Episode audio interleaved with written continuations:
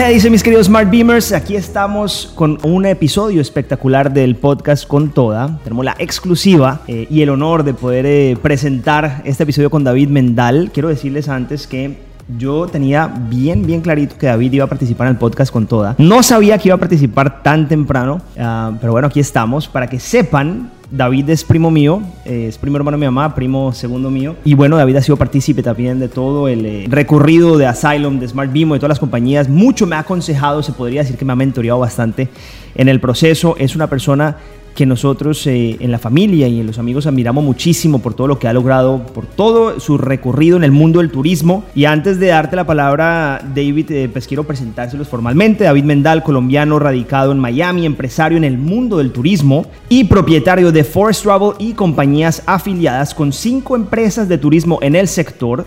David Mendal lidera el grupo empresarial de turismo privado más importante de la Florida y de los más importantes de Estados Unidos. Tiene más de 35 años. Además, es piloto comercial. Puede volar únicamente hasta 45 mil pies, pero ahora le dio porque quiere volar más alto de 45 mil pies. Espera que David se convierta en el primer colombiano en viajar comercialmente al espacio en el año 2022 bajo la compañía Virgin Galactic, con quienes tiene una relación súper estrecha directamente con Richard Branson. ¿Qué dice David? Gracias por tenerme en tu programa.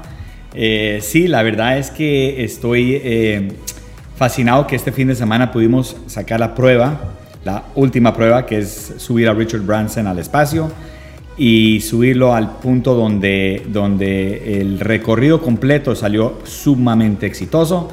Y al volver eh, a la Tierra tuve el placer de entrevistar a todos porque ya sabiendo que él subió, ya somos los próximos que vamos a ir. Entonces, yo ya me estoy preparando mentalmente y estoy eh, feliz de que este, este trayecto ha salido como ha salido y llevo en esto desde el 2006.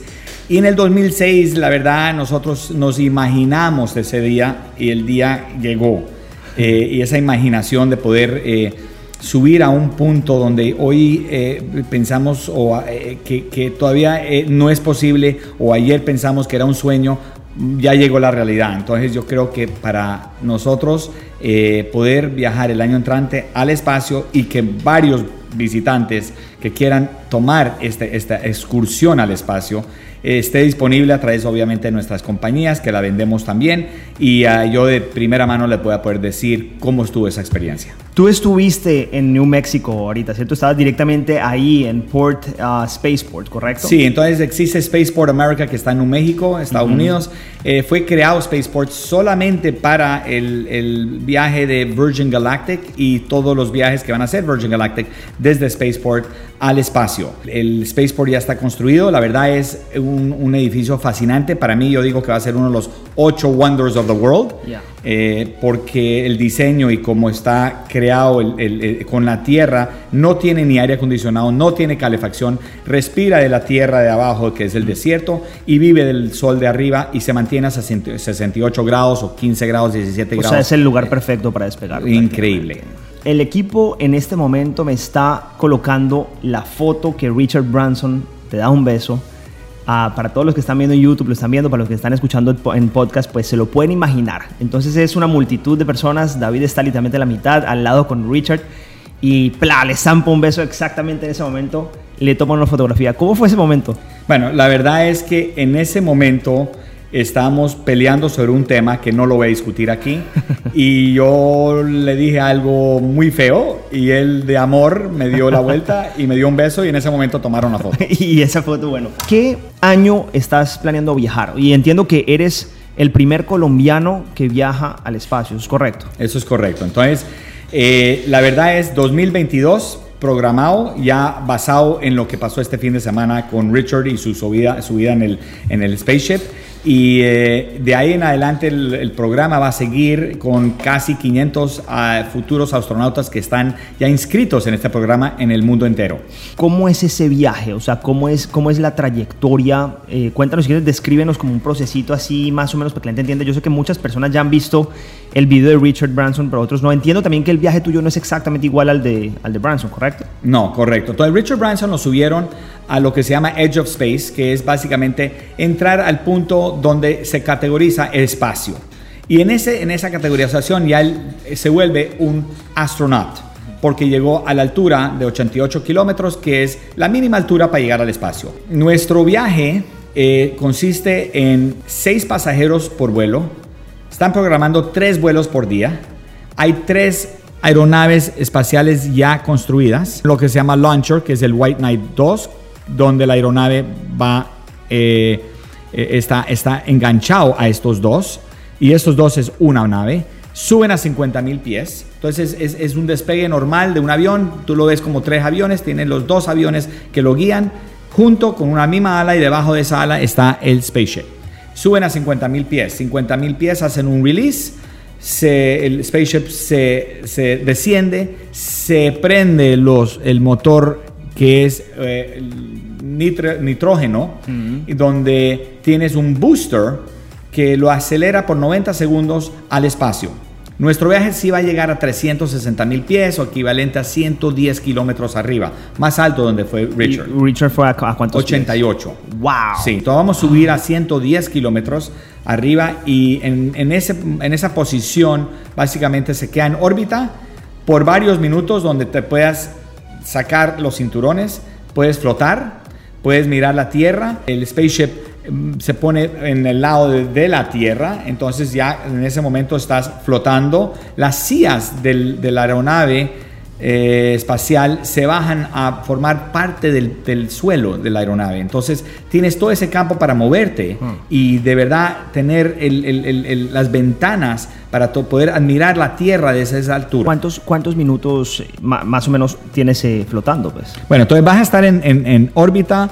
Eh, de 4 a 10 minutos. Para una persona 4 a 10 minutos no es mucho, Michelle, pero la verdad es 4 a 10 minutos weightless, que estás flotando completamente sin gravedad, es un tiempo muy largo porque nosotros humanos aquí en la Tierra estamos acostumbrados a la gravedad, donde Claro. tienes los líquidos de balance. Claro, claro. Y donde estés mucho tiempo fuera de esos líquidos de balance, puedes tener problemas cuando regresas a Tierra.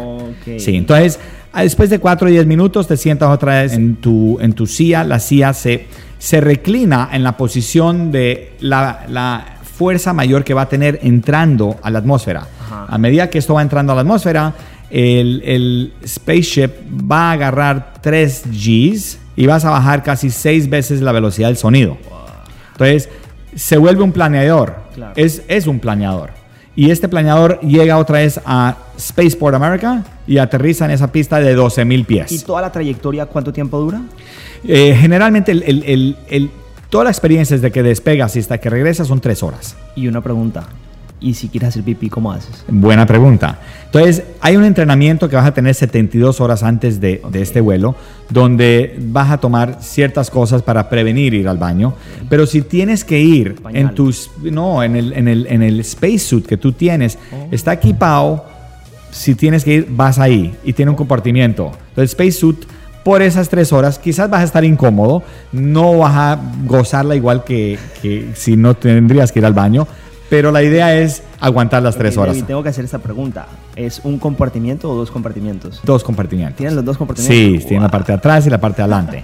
Entonces, si, si, si como se dice, te, te da la churria, pues Si te da la churria, va por un lado y si Y se se, te fue por adelante, pues Y se fregaron mojadito los- regresas. Y se fregaron los compañeros. Siempre tenía esa duda, te la tenía que preguntar. No, es buena pregunta. Óyeme, ¿y qué tipo de preparación hay para, para viajar? Bueno, eh, cero gravedad, más que todo, es, es- es entender. Entonces hay, hay varios lugares donde bajes en Houston y te, te someten a una piscina de mucha profundidad. O sea, tiene que ser, tienes que tener una preparación con ellos antes. Una preparación, 72 horas antes Ya. van a haber mínimas cosas que tienes que hacer para cumplir esto. Esto, esto se va a minimizar a medida que van perfeccionando los, los viajes al espacio. ¿Y cualquier persona puede viajar al espacio o hay requerimientos? Todo el mundo puede viajar mientras haya un nivel de peso, mientras eh, cumpla con ciertos requisitos de salud, que obviamente eh, yo te- tenemos gente que están eh, yendo con 80 años de edad.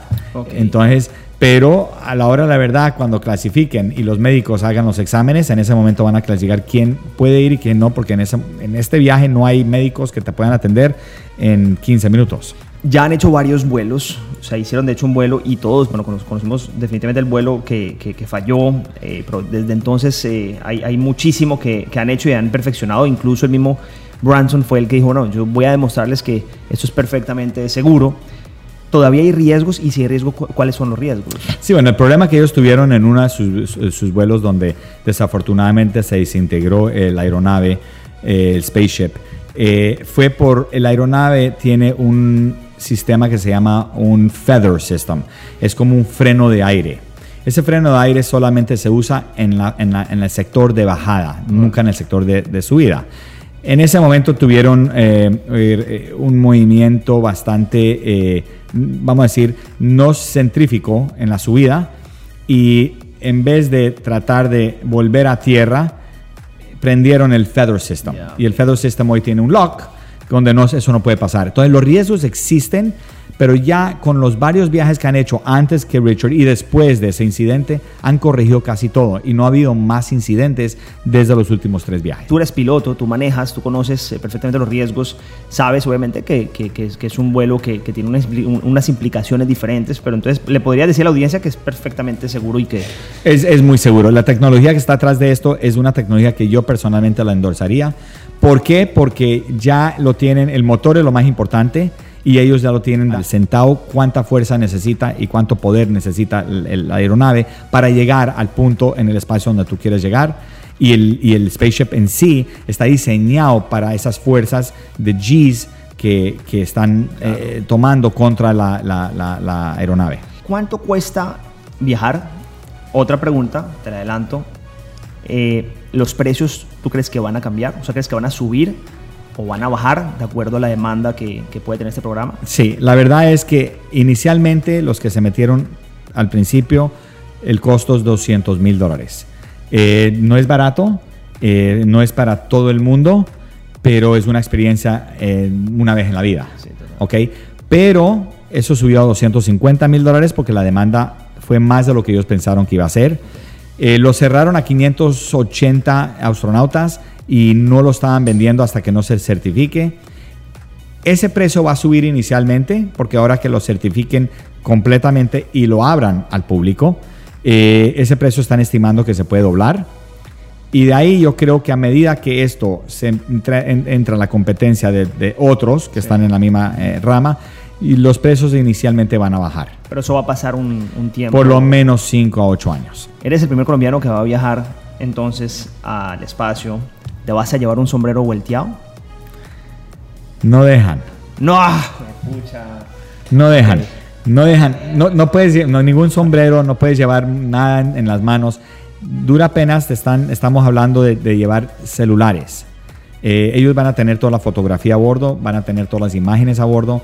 Y la verdad es que la que regresó ahora, que fue una copilota, Beth, y hablé con ella ahorita este, este domingo cuando regresó, porque la primera vez que fue llegó, vamos a decir, pálida vamos a decir un poco nerviosa, pero la verdad fue eh, una experiencia que yo no entendía por qué me lloraba cuando me hablaba, pero fue tanto la emoción que la adrenalina la tuvo ahí ya en shock por un tiempo. Esta vez estuvo más tranquila y, me dice, David, honestamente yo te doy un consejo. Ver la Tierra de esa perspectiva y poder verlo de tus ojos directamente sin tener una cámara, sin un GoPro, no, no existe en el mundo una vista de estas. No existe. Hay, hay mucha controversia, no mucha, pero se ha creado cierta controversia de qué tan, qué tan banal y superficial puede ser un programa como estos. Y obviamente hay críticas también diciendo, bueno, esto es un tema para, para gente millonaria, etcétera, etcétera.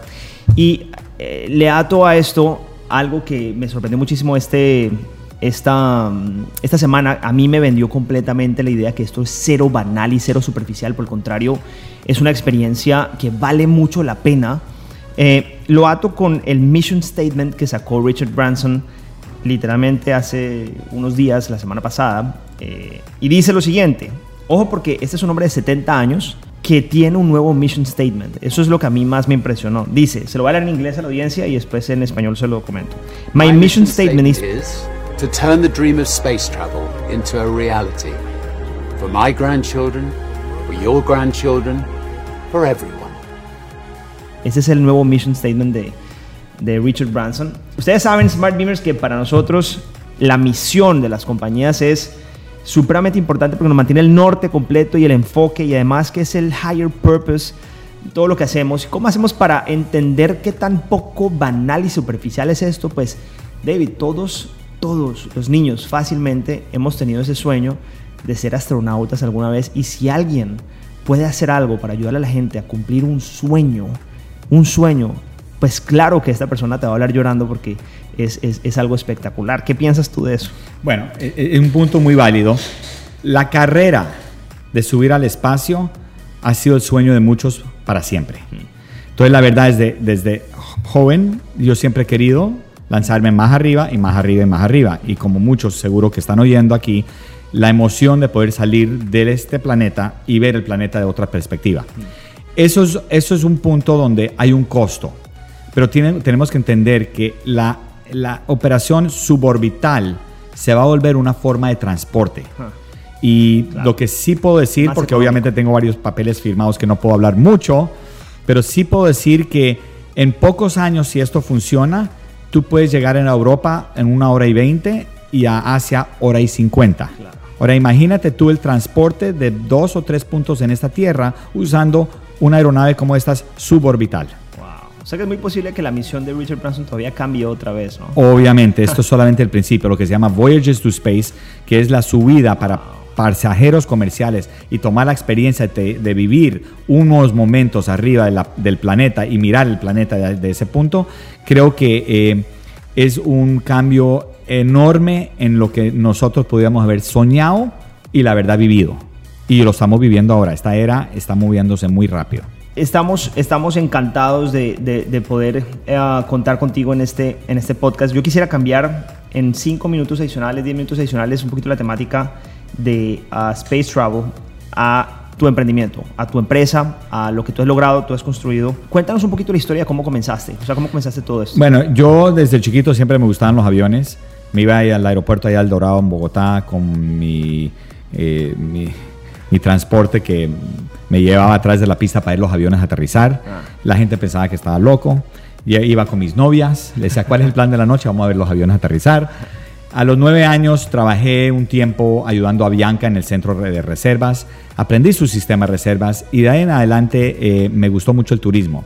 Entonces me metí a de verdad mover gente de punto A a punto B y me familiaricé mucho con todo el tema de las aerolíneas. En la, en la universidad en Boston eh, abrí un sucursal de agentes que manejan todos los estudiantes y todos sus viajes durante la época de Navidad, de Semana Santa, de Año Nuevo. Entonces yo movía miles de estudiantes durante la época de mis, mis estudios.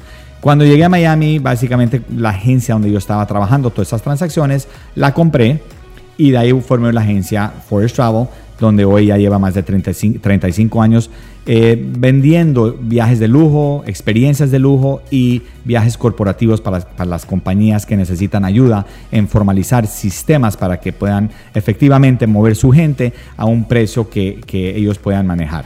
Y es un um, conglomerado de empresas bastante fuerte, sólido, e incluso me atrevo a decir, yo conozco un poquito sobre, sobre el tema, que sobrevivieron completamente la pandemia y no solamente eso, sino que salieron más fuertes después de la pandemia. ¿A qué se debe esto? Quedamos pocos y la verdad es, eh, eh, eh, esa pregunta es, es, se puede tomar en dos formas. Uno, en este momento tenemos mucha gente viajando que no saben lo que necesitan para viajar, porque a medida que el mundo se abra, las restricciones son muy grandes. Entonces, en este, nosotros nos volvimos muy valioso para la gente, el viajero, lo que se llama el travel agent, el agente de viajes.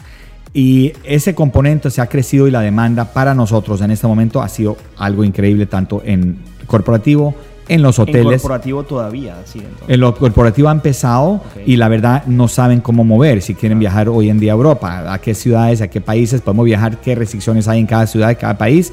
Porque para el viajero que ya se ha abierto, por ejemplo, las, Estados Unidos que está muy vacunado, eh, tienes un movimiento donde, donde puedo viajar, donde puedo visitar mi gente, que estuve un año con ellos en Zoom y ahora necesito eh, saludarlos y, cerrar el, el, deal.